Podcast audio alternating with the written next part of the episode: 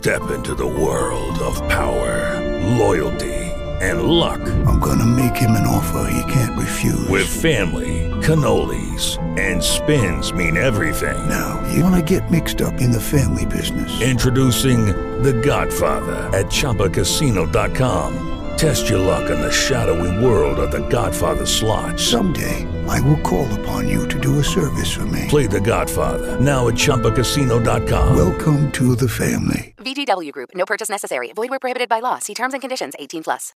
With the Lucky Land slots, you can get lucky just about anywhere.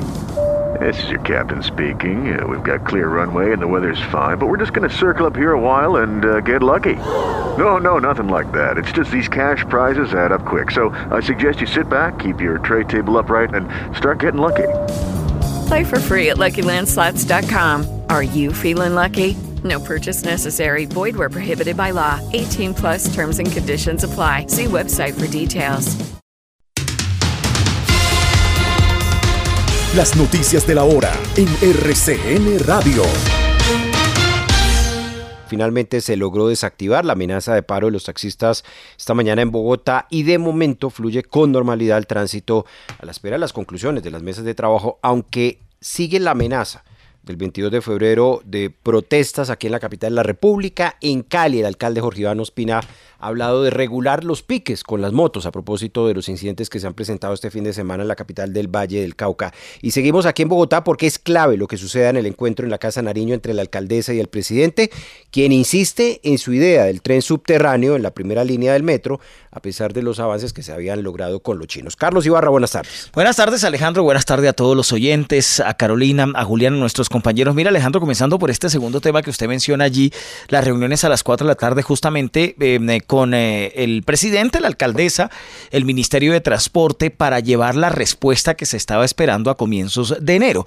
Y es el tema de cuánto costaría si se puede o no, porque de poder se puede, pero según eh, anticipaciones o revelaciones periodísticas, incluso Yanelda Jaime nos estaba contando temprano, Alejandro, que no solamente se extendería el tiempo, es decir, no entregarían en el 2020 y tanto, es decir, antes del 2030, sino que podría ser en el 2035 que podría entregarse eventualmente la primera línea del metro de Bogotá y tendría un sobrecosto entre 8 y 13 billones o 13, mejor dicho, cuesta muchísimo más plata. Eso es lo que van a hablar por, bueno, la solicitud o em, aplicarle a esta primera línea del metro de Bogotá la solicitud que ha hecho el presidente Gustavo Petro, que tiene como su punto de honor que por lo menos unos, unas partes del primer tramo y tal vez del segundo sean subterráneas. Alejandro, varias noticias económicas.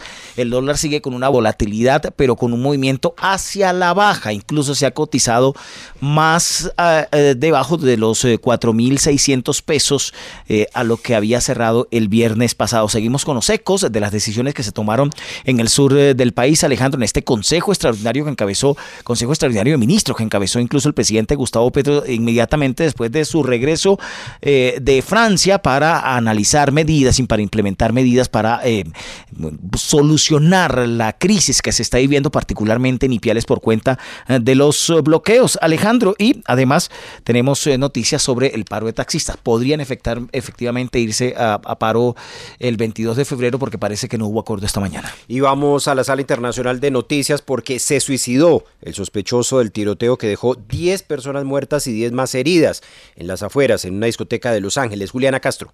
Alejandro, cordial saludo para usted y para todos los oyentes. Miren, la ciudad de Monterrey Park, que queda a 15 kilómetros al este de Los Ángeles, fue testigo de un tiroteo masivo perpetrado supuestamente por un hombre asiático que mató a 10 personas e hirió a otras 10 y que hoy se suicidó al ser acorralado por las fuerzas del orden. Pues el cuerpo del presunto autor fue identificado como Hutan Trank. Fue hallado en el interior de una furgoneta blanca después de que este se quitara la vida a ser interceptado en una persecución que se prolongó durante horas y terminó en los aparcamientos del centro comercial de Lamo Torrance, esto al suroeste de Los Ángeles, pues el presidente de Estados Unidos, Joe Biden, ordenó que la bandera nacional ondee a media en la Casa Blanca y otras instituciones federales como señal de respeto hacia los 10 fallecidos y además hacia los 10 heridos en el tiroteo, pues varias personas habían estado celebrando también el conocido Año Nuevo Lunar en los que centenares de puestos de diversión desplegaron en varias zonas minutos antes de que el tirador accediera al club y pues abriera fuego indiscriminadamente atentando contra estas personas.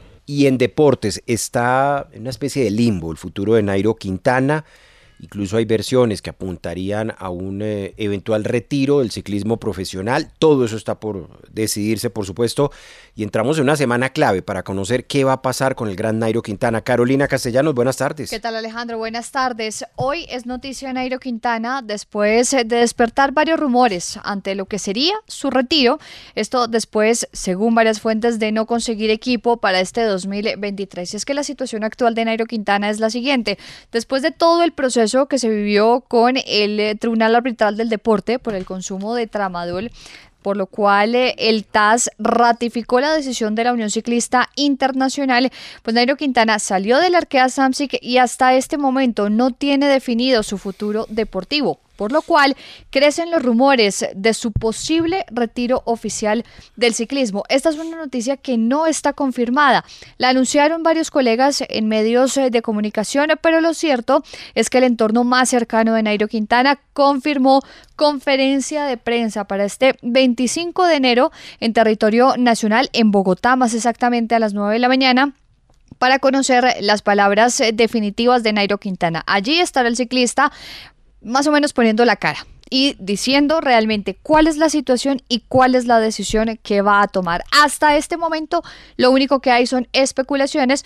Lo cierto es que el miércoles 9 de la mañana hay conferencia de prensa y allí conoceremos realmente qué va a pasar con Nairo Quintana. 24 horas de noticias en RCN Radio. Hola, buenos días mi pana. Buenos días, bienvenido a Sherwin Williams. ¡Ey! ¿Qué onda, compadre? ¿Qué onda? Ya tengo lista la pintura que ordenaste en el ProPlus app. Con más de 6.000 representantes en nuestras tiendas listos para atenderte en tu idioma y beneficios para contratistas que encontrarás en aliadopro.com. En Sherwin Williams somos el aliado del PRO.